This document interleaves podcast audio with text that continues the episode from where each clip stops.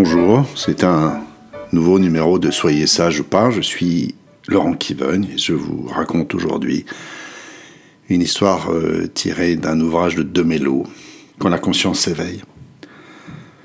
Euh, c'est l'heure, euh, c'est l'heure d'aller à l'école, Jacques.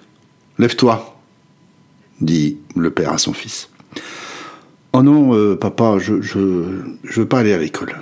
Mais tu dois y aller, Jacques. C'est obligatoire. Non. Écoute, donne-moi au moins trois raisons pour lesquelles tu ne veux pas aller à l'école. Eh ben, répond le fils, je suis, je suis bien dans mon lit, je, n'aime pas l'école et vraiment, les élèves m'importunent. Eh bien, rétorque le père, je vais, je vais te donner moi trois raisons pour lesquelles tu dois y aller. Un, c'est ton devoir. Deux, tu as 45 ans. Et trois, c'est toi le maître d'école. Voilà, c'est la fin de cette histoire.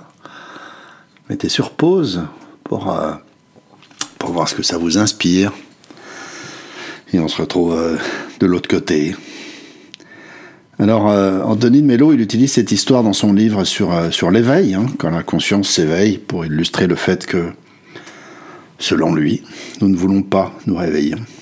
Nous préférons notre confort, nous préférons, tels des enfants, rester dans notre chambre avec nos jouets, plutôt que d'affronter le monde. Moi j'aime bien, euh, bien le fait dans cette histoire d'avoir été piégé avec, euh, le père qui apparaît, euh, son fils qui l'appelle papa, et en fait j'ai cru qu'il s'agissait d'un enfant, comme vous peut-être. Alors ça me rappelle une autre histoire soi-disant véridique, où on demandait à une, institutrice, comme on disait à l'époque, si euh, ça ne serait pas une bonne idée de faire euh, toutes les heures d'école, on va dire, je sais pas, 24 heures, 26 heures, d'un seul coup, ce qui euh, permettrait de libérer les enfants 6 jours sur 7. Oh non, aurait-elle répondu, il ne le supporterait pas. Comme si, ajoutait malicieusement le narrateur, elle-même l'aurait supporté. Où l'on voit que finalement dans les métiers d'accompagnement, le professionnel disparaît.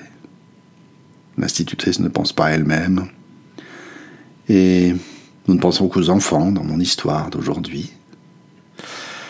Et ni lui, ce professionnel, ni nous ne pensons à lui, comme si la personne s'effaçait derrière la fonction. Mais c'est ça aussi que dit Demello dans son livre et que j'ai retenu. Pour bien accompagner, il faut penser à soi. Il faut s'écouter, il faut écouter l'autre. Et bien entendu, il faut écouter l'autre, mais il faut aussi s'écouter soi. Parce que si on ne s'écoute pas soi, on ne peut pas entendre vraiment ce que l'autre nous raconte. Voilà, c'est la fin de ce de ce numéro.